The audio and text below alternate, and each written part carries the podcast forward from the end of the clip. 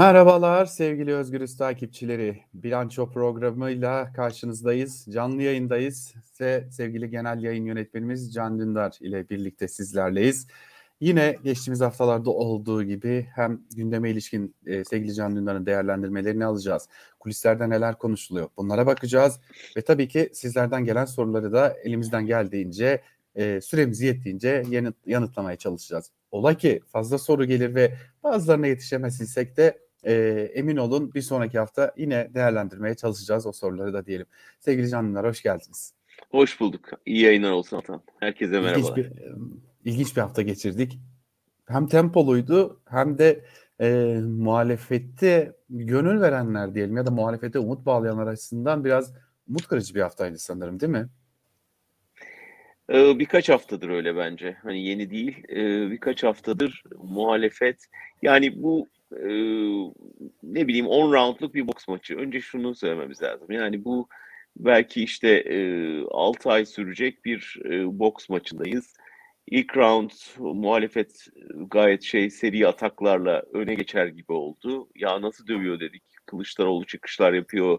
Akşener Anadolu'yu geziyor toplantılar yapıyorlar, ortak basın toplantıları filan. Bir rüzgar esti. Round bitti. Arada e, karşı taraf, e, karşı e, antrenörler aman maç gidiyor çabuk yüklenelim dediler. Erdoğan biraz kendini gösterdi. Birkaç hamle yaptı. İkinci roundda bu sefer muhalefet düşmüş gibi oldu. Herkesin yüzü düştü yani muhalefetteki herkesin. Ya ne oluyor kaybediyor muyuz diye. Yani ilk rounddaki o zafer havası erkendi. İkinci rounddaki bu yıkım da erken bence. En başta onu söyleyeyim. Yani daha uzun sürecek. Yani bu maç uzun sürecek. Bir knockout olmayacak e, diye tahmin ediyorum. E, ve alt şeyi beklememiz lazım. Yani 6 ayın sonunda bu bunları çok yaşayacağız. Ya dur bak o, o tam ona e, şu anda üstünlük ona geçti. Vay bu havlu atmak üzere filan şeylerini çok göreceğiz.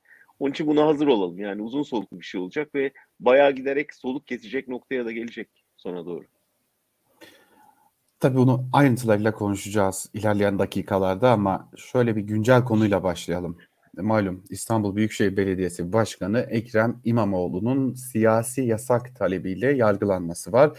Bugün savcılık e, resmen de siyasi yasak getirilmesini istedi e, İmamoğlu'na. Bir yandan muhalefetteki bir kesimin akıl almıyor. Ya nasıl olur böyle bir siyasi intihar nasıl gerçekleştirilir iktidar kanadında diye.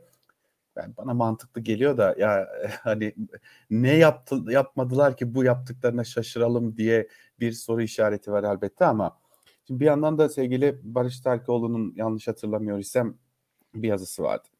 Yani hakime telkinde bulunuldu. Hakim reddetti. Başka bir yere gönderildi. Sabah gazetesi FETÖ'cü e, demeye getirdi gibi.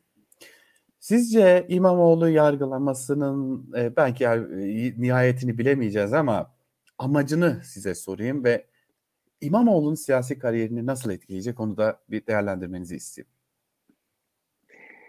Ben bir göz dönmesi hali diye görüyorum. Yani biraz aklını kullanan herkes bunun sadece İmamoğlu'na yarayacağını, kısa vadede onu bir engelle karşılaştırsa da uzun vadede ona Cumhurbaşkanlığı kapısını açacağını, onu daha popüler hale getireceğini görür.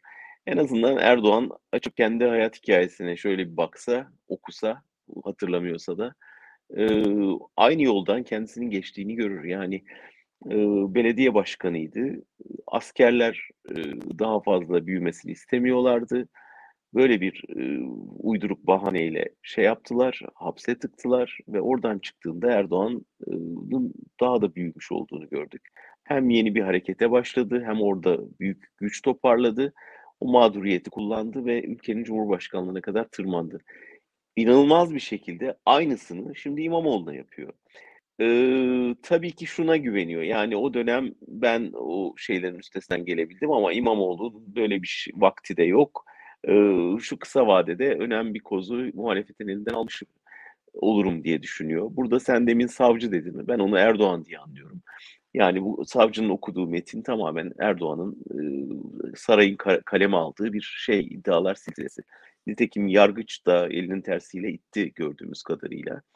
Dolayısıyla, ııı, hani, iktidarın tezleri ve muhalefetin savunması diye bakmak lazım. Ortada bir mahkeme süreci yok çünkü. hepimiz şunu bekliyoruz. Erdoğan acaba bir siyasi yasak getirecek mi? Yani ortada hiç kimse bir hukuk, bir hakim, bir savcı şeyi beklemiyor ki. Dolayısıyla siyaseten bunun İmamoğlu'nu daha popüler hale getirdiğini şimdiden görüyoruz. Ee, işte CHP bir toparlandı, işte ortak açıklama yaptılar, sahip çıktılar. Ee, Davutoğlu İmamoğlu'nu ziyaret etti. Yani bir anda İmamoğlu'nu adeta popüler hale getirmek için neredeyse bu dava icat edilmiş gibi oldu. E, Aralık'ta şimdi hele de dava düşerse ne olmuş olacak? Yani işte hani mağdur etmeye çalıştılar ama buradan zaferle çıktı mahkemeden e, şeyle çıkacak ve gerçekten popüler, daha da popüler hale gelecek. E, Kılıçdaroğlu'nu tavır almaya zorladılar. Arada bir soğukluk olduğu söyleniyordu filan. Yedirme izleyecek duruma geldi. Partide bir kenetlenme oldu. Yani e, hani ya Erdoğan'ın aklı başından gitti ya da Kılıçdaroğlu'nun yerine İmamoğlu'nun adaylığını destekliyor. Başka insanın aklına bir şey gelmiyor. Şimdi bu söylediğiniz önemli. Biz son dönemde e, CHP lideri Kılıçdaroğlu'nun adaylık olasılığında olmasa bile o adaylık e, nasıl diyelim adaylık tartışmalarındaki ön plandaki isminin biraz bir tık geriye doğru geldiğini görüyoruz e, belli gruplarda. Fakat bunun yanında elbette ki Mansur Yavaş faktörü var. Belki onu ayrıca konuşacağız ama İmamoğlu'nun da adının son dönemde öne çıktığını hele ki 29 Ekim e, Cumhuriyet törenlerinde yaptığı açıklamayla bir tık daha öne çıktığı konuşuluyor. E, şimdi bir izleyicimizin de sorusuyla birleştirip sorayım. Bir, size göre İmamoğlu'nun adaylığı yakın mı, olasılık dahilinde mi? İki, böylesi bir durumda hani bu siyasi yasak tartışmasının olduğu bir dönemde muhalefetin İmamoğlu'nu aday göstermesi e, ne derece doğru olur diye soruyor bir izleyicimiz. Yani İmamoğlu ismi biliyorsunuz Kılıçdaroğlu'ndan daha önce vardı ve Kılıçdaroğlu son anda e, İmamoğlu'nu biraz geriye düşürüp kendisi ön plana çıktı. Yoksa baştan itibaren çoğu çokları için asıl aday İmamoğlu'ydu ve hani İstanbul'da Erdoğan'ı yenen adam şimdi e, Türkiye'de ona meydan okuyacak diye bir beklenti vardı. Haksız da sayılmayacak bir beklenti ama İmamoğlu üst üste hatalar yaptı e, çok fazla kendini öne attı ve aday olduğu adaylığa hevesli olduğunu gösterdi. Ve bu hatalarla Kılıçdaroğlu'nun yükselişi birleşince Kılıçdaroğlu ismi öne çıktı. Ama burada e, seçim süreci için söylediğimi adaylık süreci için de söyleyeceğim. O 6 ay olmasa da birkaç ay biz bu konuyu konuşacağız daha. Onun için bu da erken. Ben bir kararlaştırılmış aday olmadığını düşünüyorum. Hani kararlaştırdılar da bir oyun oynuyorlar değiller hakikaten bir tür e, dirsekleşmeler, dirsek atmalar, çelme atmalar gözleniyor. Daha hala e, altılı masanın net bir kararı olmadığını anlıyoruz bütün bu konuşmalardan. Hala işte aday tarif ediyorlar filan. Yani akıl alır gibi değil. Herkes ayrı bir tarif reçeteyle geliyor. E, hani Erdoğan gerçekten atak üstüne atak yapıyor. Gündem belirlemeye tekrar başladı Eskiden hani muhalefetin gündemini takip ediyordu. Muhalefet e, hiç bunlar yokmuş gibi hala işte adayın özellikleri şunlar olmalı filan diye tarifler geliştiriyor. Geç kalıyorlar. Geç kalıyorlar ve e, bu yarışta yani son çıkan birkaç kamuoyu araştırması ki ciddi araştırma şirketleri e, Cumhur İttifakı'ndan yana tahterevallinin döndüğünü gösteriyor. Yani e, o kırılma noktasını Erdoğan aşmış gibi görünüyor e, son derece başa baş, son derece e, can yakıcı bir kampanya bizi bekliyor.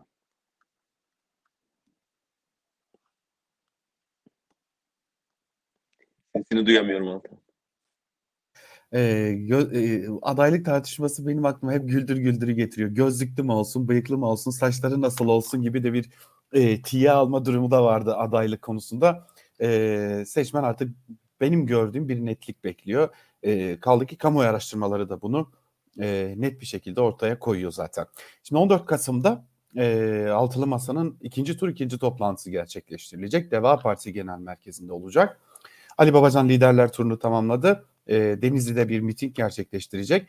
Bu arada yarın e, CHP lideri Kılıçdaroğlu ve İyi Parti lideri Meral Akşener Adana'da olacaklar e, Adana'da e, Çukurova Belediyesi'nin bir toplu açılış töreninde olacaklar. Akşam saatlerinde ise Adana Büyükşehir Belediyesi Başkanı Zeydan Karalar'ın oğlunun nikahında buluşacaklar. Nikah şahitliği yapacaklar. Biz de orada olacağız. Bu e, Adana ziyaretini, seyahatini takip ediyor olacağız. Çünkü Burada bir görüşme olabileceği belirtiliyor iki lider arasında. E, biz de liderleri yakın takip alacağız. Bakacağız olacak mı olmayacak mı? Fakat altılı masa toplantısı ile ilgili e, ne olacak ne bitecek diye sormak yerine ben başka bir e, bilgiyi sizinle paylaşıp ona dair yorumunuzu almak istiyorum. O da şu. Biliyorsunuz muhalefet kulislerinden çok bilgi verdik ve bugüne kadar hiçbir haberimiz yalanlanmadı. E, neredeyse tamamının da gerçekleştiğini gördük. Ben son dönemde muhalefet kulislerini gözlemlerken şunu fark ediyorum. Önceden çok berraktı bilgiler. Bir bilgiyi ikinci, üçüncü kaynaklardan doğrulayabiliyorduk. Fakat şimdi gelen, bize gelen bir bilgi, ikinci kaynağı aradığımızda başka bir bilgi, üçüncü kaynağı aradığımızda başka bir bilgi halini alıyor. Bir bulanıklaşma söz konusu, bir e, farklı söylemler e, ortaya çıkmaya başladı. Bir netlik yok artık muhalefet cephesinde. Amaca dair netlik yok, yok, hedefe dair netlik yok, yoruma dair netlik yok. Bu gidişat nereye size göre ve bu bulanıklaşmanın e, nedeni ne size göre? Ya bence herkes biraz e, öncelikle adaya, sonra aday sonrasına odaklandı. Aday sonrası daha önemli. Çünkü diyelim CHP Genel Başkanı aday oldu. Onun arkasından CHP'nin yeni bir lidere ihtiyacı olacak. Hadi kazandı seçimi diyelim. Orada kartlar yeniden dağılacak. Şimdi tabii ister istemez herkes biraz onun peşine düştü. Ee, bu kartlar yeniden dağılırken bizim yerimiz ne olacak meselesi. Artı işte hani hükümeti aldık da koalisyon kuruldu da e,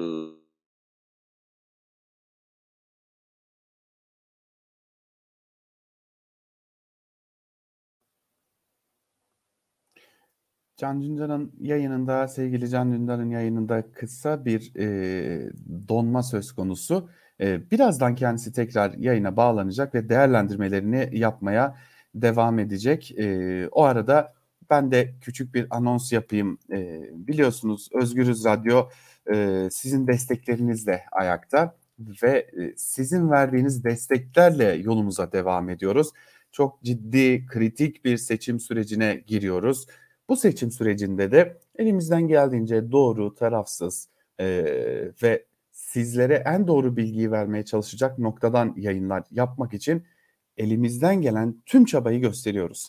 E, ve sizlerden de beklentimiz bizlere destek olmanız. E, hiç değilse katıl butonuna tıklayarak e, bütçeniz dahilinde Özgürüz Radyo'ya destek olmanız bizler açısından da çok önemli diyelim ve sevgili Can Dündar tekrar bağlandı e, hemen değerlendirmelerini evet. almaya devam edelim. Cepten bağlanmıştım. Cep telefonu aşırı ısınma gösterdi. Ülkenin harareti telefona yansıdı galiba. evet yani biraz beklentilerle ilgili zannediyorum bu şey. bu kadar kulislerin kıpırdanıyor olması. Biraz da yani kendilerinin yarattığı bir şey öyle değil mi? Yani şeyi bir türlü belirlemiyorlar. Yani aday ilan edilmediği sürece bu olacak bu içten içe kaynamalar. Yani bir yol haritası çizmiyorlar. Yani şu bizim ortak adayımızdır. E, bunun etrafında kenetleneceğiz. Bunun için kampanya yapacağız. İleride bizim e, kadrolarımızın şu kısmı hükümette kalacak, bu kısmı partiyi toparlayacak. Yani bunlar belirginleşene kadar bunları yaşayacağız. Yani kaçınılmaz olarak e, parti içi kaynamalar olacak.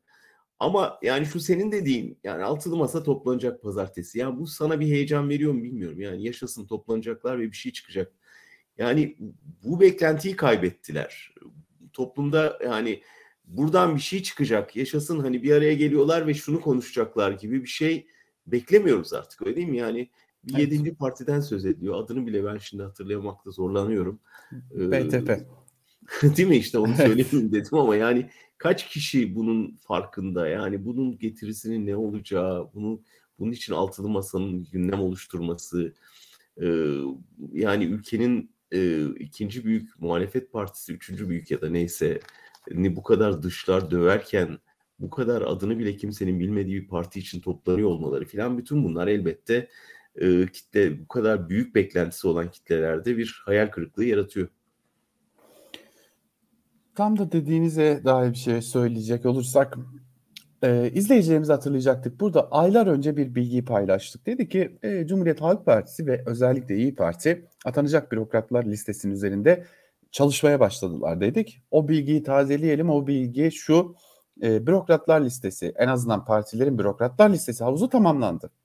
Cumhuriyet Halk Partisi'nin önereceği bürokratlarda İyi Parti'nin önereceği bürokratlarda tamamlandı. Eee, sanırım biraz da o, ııı, tırnak içerisindeki o itiş kakış havası bundan kaynaklanıyor. Sadece adaya yoruyoruz biz ama, eee, Evet. tam da az önce sizin de söylediğiniz gibi, yani ola ki muhalefet seçimi kazanır ise gerçekten çok önemli atamalar yapılacak. Binlerce bürokrat görevlendirilecek. Ama küçük bir Eee koşul lazım. Seçimi kazanmak gerekiyor. Evet, o da ayrı bir ayrıntı tabii ama konusu. olsun yani. Yani konuşmaktan öteye geçip bir de seçimi kazanmak gerekecek Tahmin hâliyle. ediyorum yani o olursa olacak bunlar. Olmazsa bütün o listeler ne olacak onu çok merak ediyorum. Vallahi o listeler ola ki açığa çıkar ise ve onlardan görevde olanlar varsa, iktidar da bu seçimi kazanırsa kendilerine emeklilik hayatlarında başarılar dileyerek kalacak Altan yani gerçekten, eee, hani şaka değil hani toplumdaki beklenti, hepimizdeki beklenti ve bunun bir öfkeye dönüşme ihtimali büyük. Yani bunu karşılayamazlarsa, bu beklentiye cevap veremezlerse, hele de bu seçimi bu bütün bu çekişmeler içinde kaybederlerse, affı yok toplumun. Yani, eee, son 2 seçimde Ekmelettin İmamo Ekmelettin vakasının ve, eee, Muharrem İnce'nin sonradan ne hâle geldiğini hatırlarlarsa, eee, toplumun bir daha buna tahammülü yok ve affı yok. Yani bütün liderlerin liderliği sorgulanır. O partilerin başında zor kalırlar.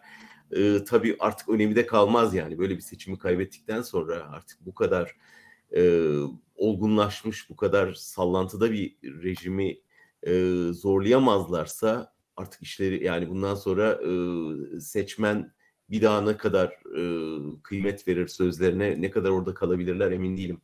O yüzden, eee, yani daha bugün değil mi Hatay İl Başkanı mıydı İYİ Parti'nin? Ya diyor ki işte Akşener'in adaylığı için. Yani bunların, ııı, şeyde konuşulmayıp altılı masada aralarında konuşup netleştirilmesi gereken şeyler üzerine hâlâ bu kadar spekülasyon döndürmek ister istemez hepimizde şunu yaratıyor. Ya bunların bir planı yok, programı yok. Hâlâ belirsiz, kafaları karışık. Her kafadan bir ses çıkıyor. Daha şimdiden böyleyse iktidarda ne olacaklar? Yani ortak bir hedef var. Ülke gidiyor elden. Başta bir diktatörlük özentisi var ve bu bunun değişmesi lazım. Bu bu bu halk bıkmış durumda. Canı acıyor. Aç durumda ve biz bir umut olarak çıktık ortaya.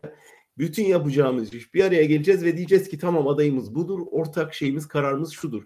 Ve bunu demeyip aylardır süründürmek ve hâlâ işte biz, eee, alanda şunu görüyoruz. Biz kendi genel başkanımız için ve bütün bunları diyenlere de bir şey denmemesi ve kardeşim siz ne yapıyorsunuz ya? Bir bırakın şu masada bu insanlar kararlaştırsın ve sonra da açıklama yapsın. O saate kadar da kimse bir zahmet bir şey söylemesin. Bari ortalığı karıştırmayın demiyorlar. Ve bunu demedikçe de, ııı, sinirler geriliyor, insanların umudu kesiyor. Nitekim hemen kamuoyu yoklamalarına yansıyor. Hani birçok insan inanmıyor ama bir genel eğilim olarak görüyorsun yani 2 ay önce yükselişte olan Millet İttifakı düşüşe geçti ve 2 ay önce düşüşte olan Cumhur İttifakı, ııı, a artışa geçti. Bu bu çok net görünüyor. E, neden? E, bir şey bir nedeni var yani. Erdoğan bir hamle yapıyor ama siz de sürekli geriliyorsunuz. Sürekli mevzi kaybediyorsunuz. Sürekli boş tartışmalarla vakit kaybediyorsunuz. Ve bunu görmüyor olmalarına imkân yok. Bununla baş edemedikleri çıkıyor o zaman ortaya ki bu da çok açıklığı ağır bir durum. Bu arada bu arada, eee, sevgili Hüseyin Hortoğlu'na da teşekkür ediyoruz. Bize bir destekte de bulundu. Onu da söylemiş olayım. Eee, "İyi ki varsınız." diyor. Biz, eee, elimizden geldiğince olsun. burada olmaya da devam edeceğiz. Şimdi tam da sizin söylediğiniz yer çok önemli. Niye önemli onu da söyleyeyim. Eee, İYİ Parti il başkanları bir yandan Meral Hanım'ı, bir yandan da Mansur Bey'in de adını dillendiriyorlar. O küçük bilgiyi de paylaşmış olalım ve hazır İYİ Parti'ye gelmişken malum AKP'nin bir HDP ziyareti oldu. Geçtiğimiz hafta da konuştuk bunu. Eee, fakat bizim konuştuğumuz ve beklediğimiz bir şeydi aslında bilançoda geçtiğimiz haftada MHP lideri Devlet Bahçeli bu konuda, eee, doğal karşılayacak demiştik. En nihayetinde öyle de oldu. Çok ilginçtir. Eee, belki de Türk siyaseti, Türkiye siyasetinde olması gerekeni yaptı, eee, MHP lideri, eee, Bahçeli. Çünkü doğal bir durum yani mecliste eee, varlığı olan bir parti.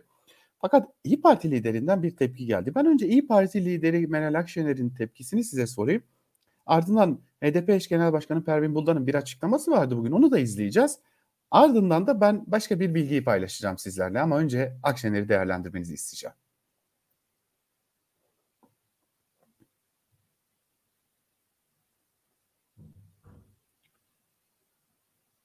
Sesimi alabiliyor musunuz sevgili Can Dündar? Evet alıyorum. Akşener'in çıkışı ben dinleteceksin zannettim. Belki e, Ha, yok. Pervin Buldan'ı dinleyeceğiz birazdan. Peki. Akşener'in çıkışı e, yanlış. Yani şu, baştan beri onu söylemeye çalışıyorum. Şu anda Türkiye'nin ihtiyacı gerçekten muhalefetteki her bir unsurun bir araya gelmesi.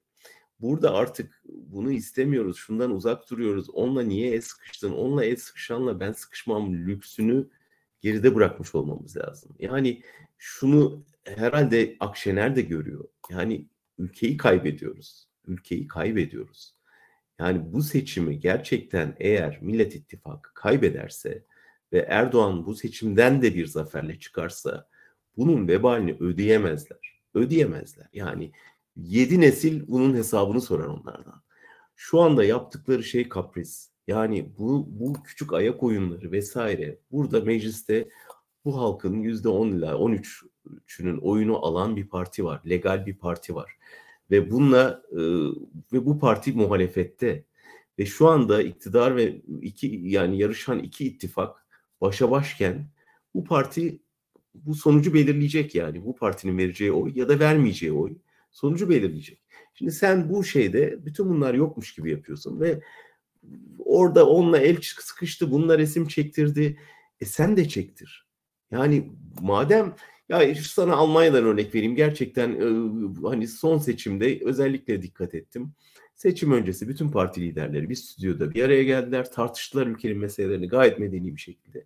Seçim bitti. iki saat sonra inan bütün parti liderleri bir stüdyoda toplanmış ve sonuçları değerlendiriyordu.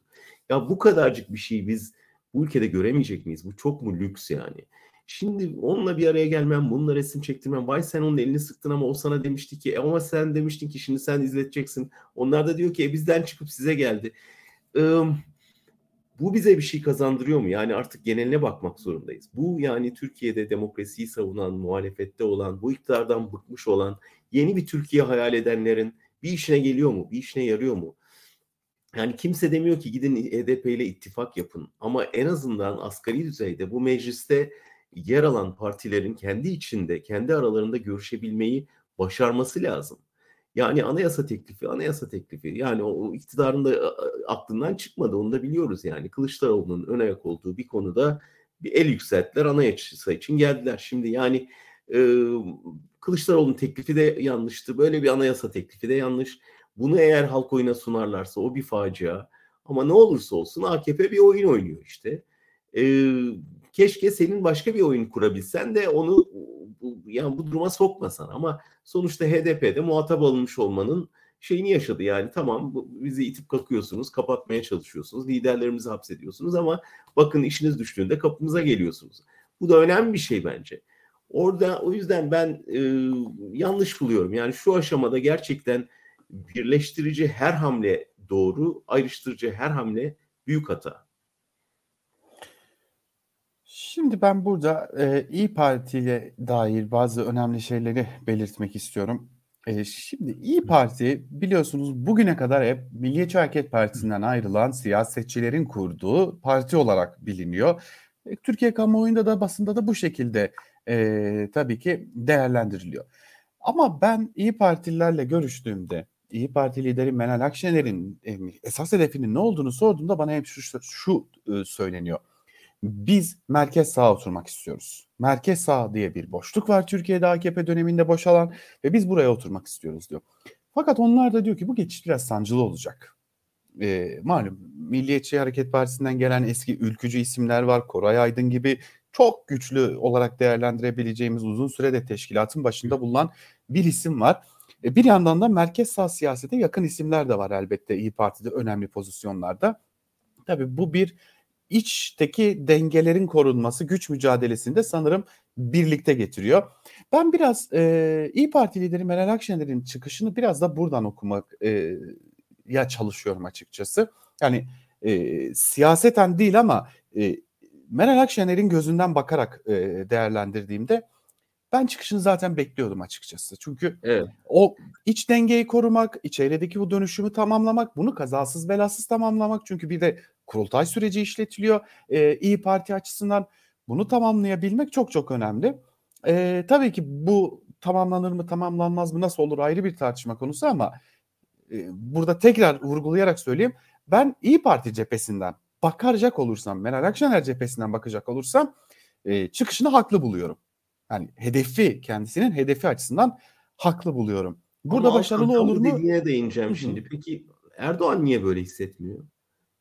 Yani Ee, evet. anlaştırdığı partiyle bugün el sıkışırken yani bazen de liderlerin inisiyatif alması gerekmiyor mu? Yani tabanını yönlendirmesi, kadrolarını ona göre donatması gerekmiyor mu? Tabii ki orası bir lider partisi, tek parti, tek adam rejimi.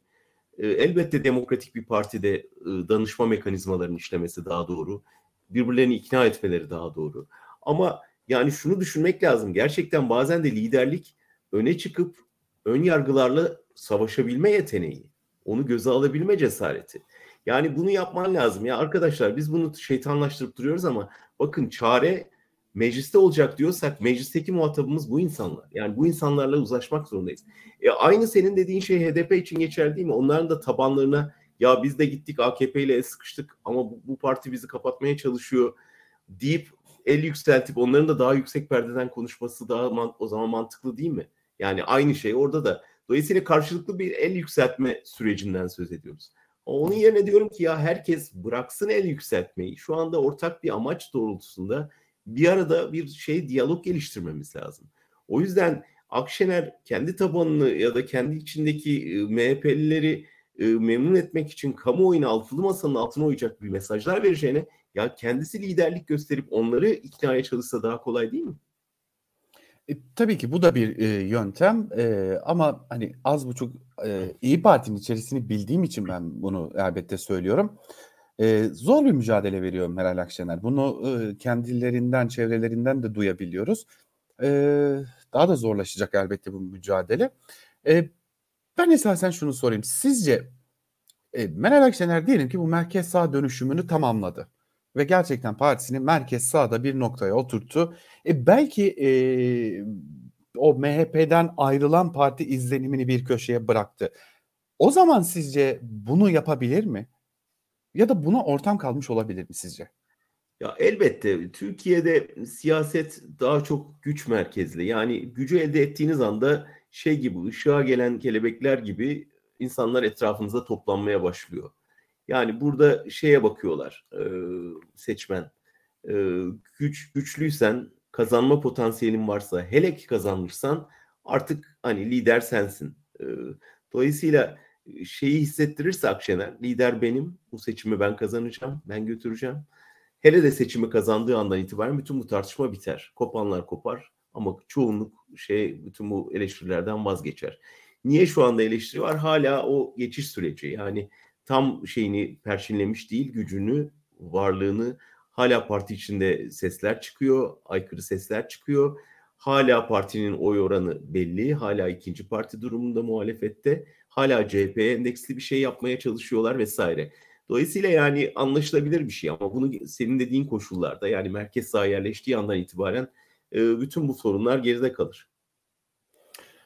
O zaman çok kısa da e, HDP eş genel başkanı Pervin Buldan'ın bugün Ardahan'da halk buluşmasında yaptığı konuşmayı dinleyip oradan da çok kısa bir değerlendirmenizi alacağım. Ardından biraz iktidarı konuşmamız gerekecek çünkü iktidar cephesinde gerçekten önemli gelişmeler var. Ama önce Pervin Buldan'ı dinleyelim.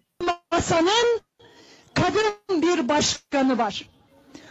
O altılı masanın içerisinde bulunan o kadın başkan her gün her gün HDP'ye ve Kürtlere hakaret etmeyi kendisine bir görev edinmiş. Kürt belki gün yüzü görür diye nefret tohumları saçmaktan geri durmayan bir kadın başkan var. Ve bu altılı masadaki kadın başkanın son grup toplantısında yapmış olduğu açıklamalar bir kez daha Kürt düşmanlığını ortaya koyduğunu bizlere açık açık göstermiştir. Onlar kumpanyanın ne demek olduğunu Susurluk'tan bilirler. Onlar kumpanyanın ne demek olduğunu 28 Şubat'tan bilirler. Bu da ağır bir eleştiri. Tam bunu Çok ağır. kastediyordum işte. Yani siz el yükseltirseniz HDP de el yükseltiyor. Çünkü onun da tabanı var. O da tabanına kendini ezdirmiş göstermek istemiyor. E yani şimdi hani gidip Sedat Bucak'la poz veriyorsun. Gelip burada şeyle poz vermiyorsun yani meclis içinde yan yana oturduğun partiyle. E, elbette. Ama maalesef HDP de işi kolaylaştırmıyor. Yani işte daha önceki Cumhuriyet eleştirisi çok sertti. Yani bunları daha makul e, bir paket içinde söylemenin yolları var. Ama hani e, yani Kürt düşmanlığı şeyi yani ya yer geliyor gerçekten hepimize düşman gibi söylemler çıkıyor partiden. Yani Kürdün Türk'ün ötesinde. Ama yani önemli olan şu gerçekten muhalefeti tüm topyekun baktığında işte Erdoğan'ın çok işine gelen bir tablo bu. Öyle değil mi? Yani ne güzel bak birbirlerine düştüler işte birbirlerini yiyorlar. E şimdi seçmen de öyle görüyor. Yani seçmen de bakıyor ya ben bir, bir ittifaka oy vereceğimi zannediyorum ama ortada bir ittifak yok. Yani birbirini yiyen partiler var. Birbirlerinin altına oymaya çalışan partiler var diye görüyor. Ee, şimdi bu konuşmayı dinleyen İyi Parti'den zaten soğumuştur. Ee, İyi Parti'yi dinleyen HDP'ye iyice düşman muamelesi yapıyor. Bir kazananı var bunun saray. Yani bu, bunu görmüyor olamazlar ama işte bir tür siyasi körlük gelişiyor.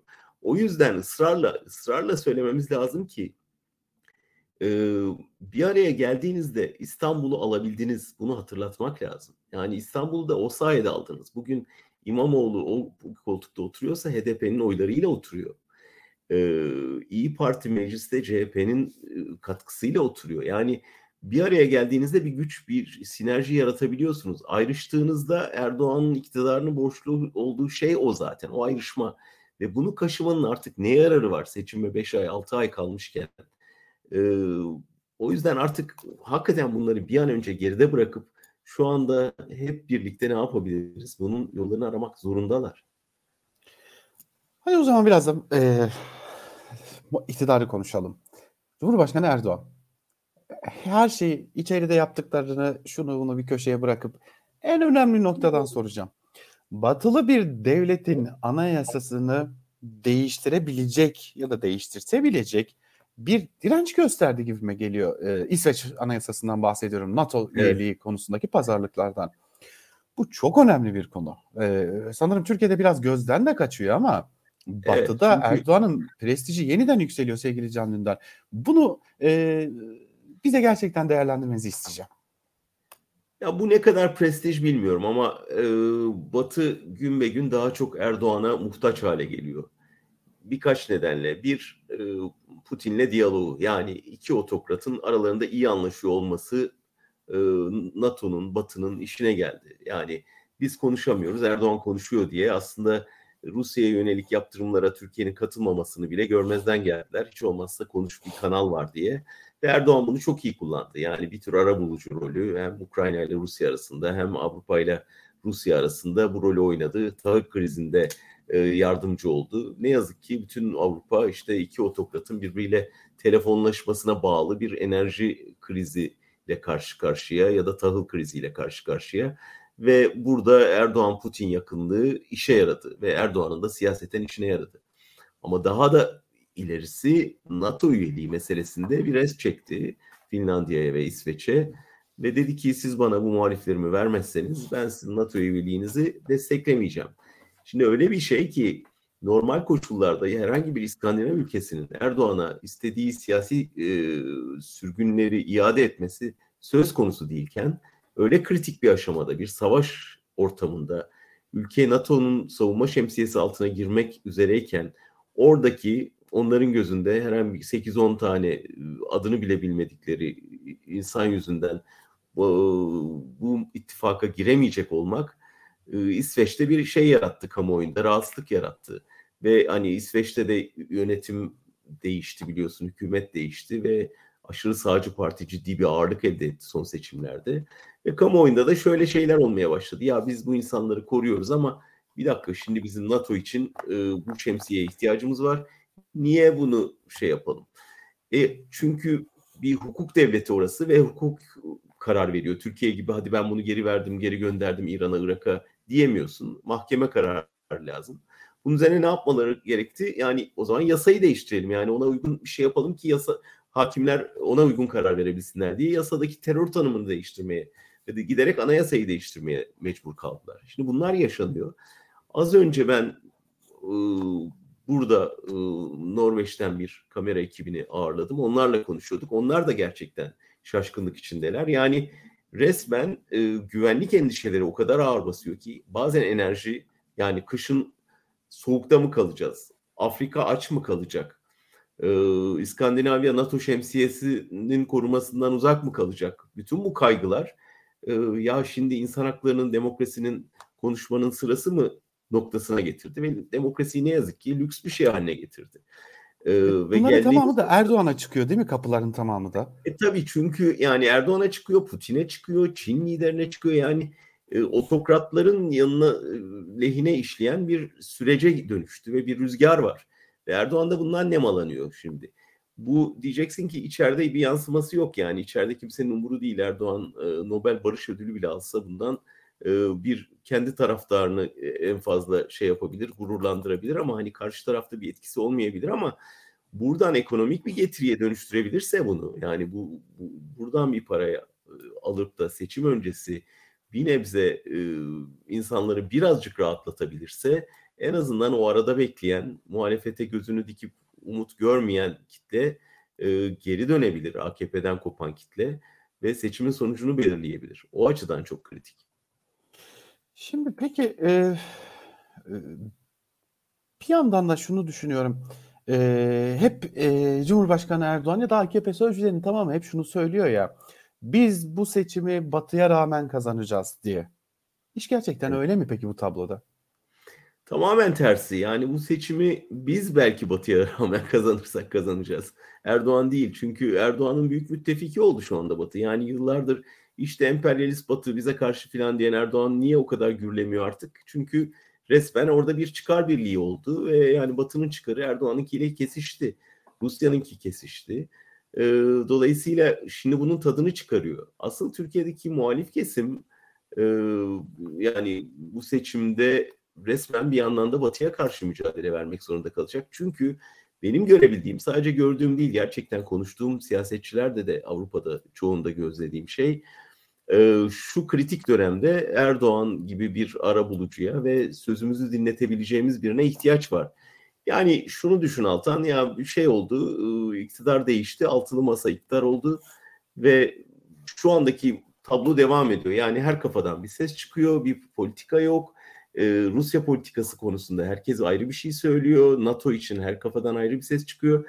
E, böyle bir hükümetle muhatap olmak istersin yoksa hani sözünün geçtiği, alıştığın biraz e, naz yapıyor ama hani şey yapınca gerekenleri yapınca ya da işte e, hani ki. mali konularda anlaşınca dediğini yapan bir tek adam otokratla mı muhatap oluyor? Yani Erdoğan'ı tercih edecek duruma geldiler. O yüzden e, Batı'ya güven vermesi lazım şeyin muhalefetin. Yani bırak yani Türkiye'ye zaten vermesi lazım da ya biz istikrarlı bir şey için geliyoruz. Bizim politikamız şudur.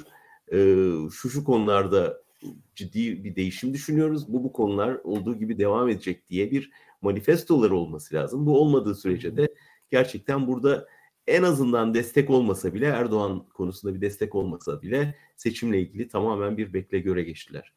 Evet. Şimdi sevgili Can Dündar yaklaşık 40 dakikadır yayındayız. Ee, birkaç soruyu zaten cevapladık izleyicilerimizden gelen ama Murat Habib adlı bir izleyicimiz, şimdi malum bir e, Hakan Şükür tartışması var ya birkaç haftadır Türkiye'de.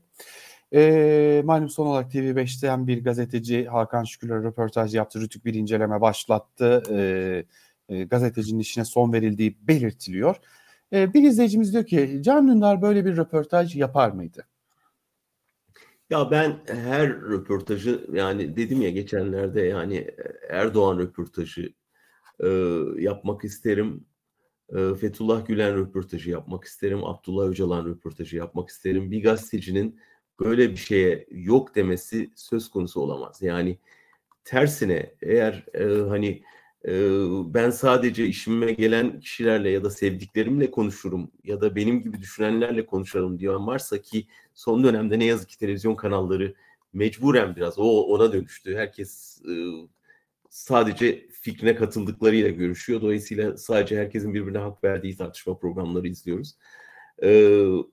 öyle değil yani gerçekten iyi hazırlanmış bir televizyoncunun ya da gazetecinin tamamen ayrı düşündüğü konularda e, birini karşısına alıp konuştuğu format gazetecilik zaten. Yani bunu yapamıyor hale gelmemiz çok acıklı. O yüzden hani seçme şansı yok gazetecinin. Seçme lüksü de yok.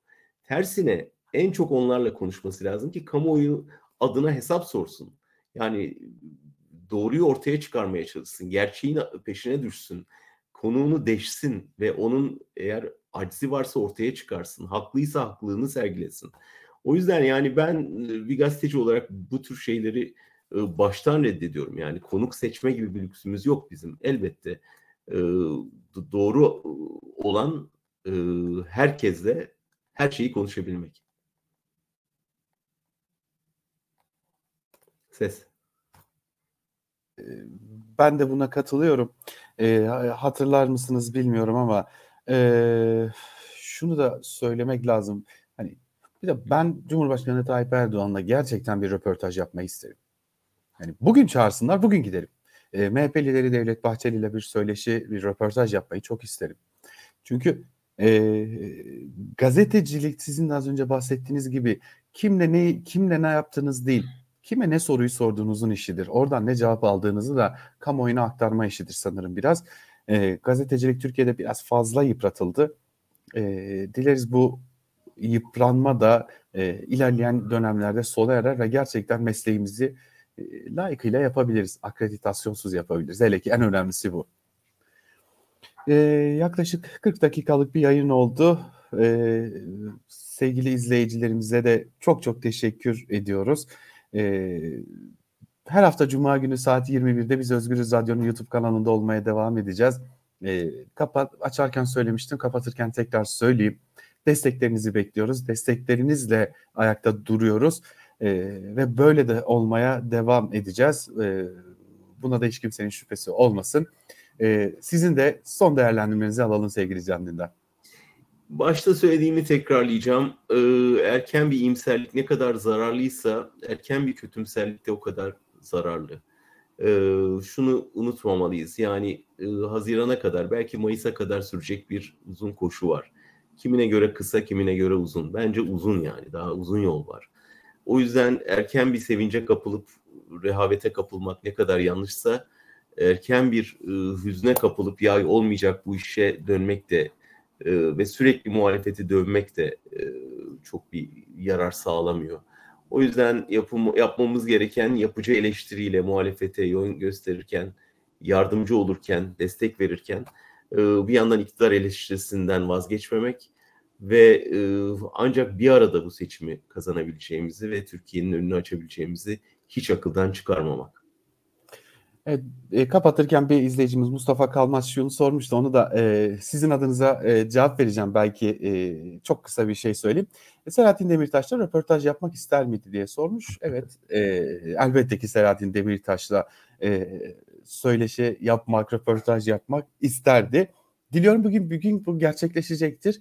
Ee, önümüzdeki engeller kalktığında da e, hapishanede olmasın da. Evet. Evet. Ya da ikimizin bu... de hapishanede olduğu bir ortamda olmasın en evet tabii ki bu da. Bir izleyicimiz de Kılıçdaroğlu'nun Almanya gezisini sormuş. Evet ee, tam onu soracaktım. Şimdi evet, e, önümüzdeki gördüm. hafta.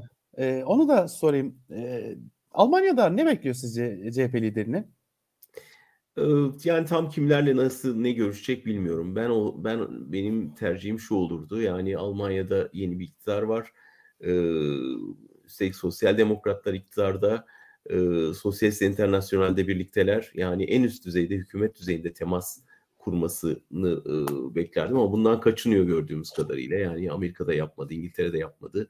E, böyle bir hani gidip kendine e, onay arıyor gibi bir görüntü vermemek için farklı şeyler deniyor. Finans çevreleriyle görüşüyor, bilim çevreleriyle görüşüyor. Muhtemelen burada da öyle bir şey yapacaktır. Ama ben acilen siyasi temasın çok önemli olduğunu düşünüyorum. Yani Erdoğan ne der kompleksinden artık kurtulması gerektiğini düşünüyorum muhalefetin.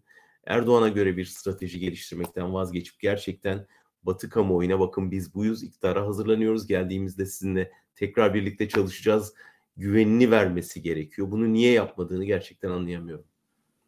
Bakalım Almanya ziyaretini nihayetinde e, nasıl bir tablo ortaya çıkacak. Bunu da e, ziyaret gerçekleş, gerçekleştikten sonra elbette ki sizinle konuşuyor olacağız. Yine burada e, bilanço programında haftaya Cuma günü saat 21'de tekrar görüşmek dileğiyle bizden bugünlük bu kadar. Hoşçakalın. İyi hafta sonları. Çok teşekkürler Altan.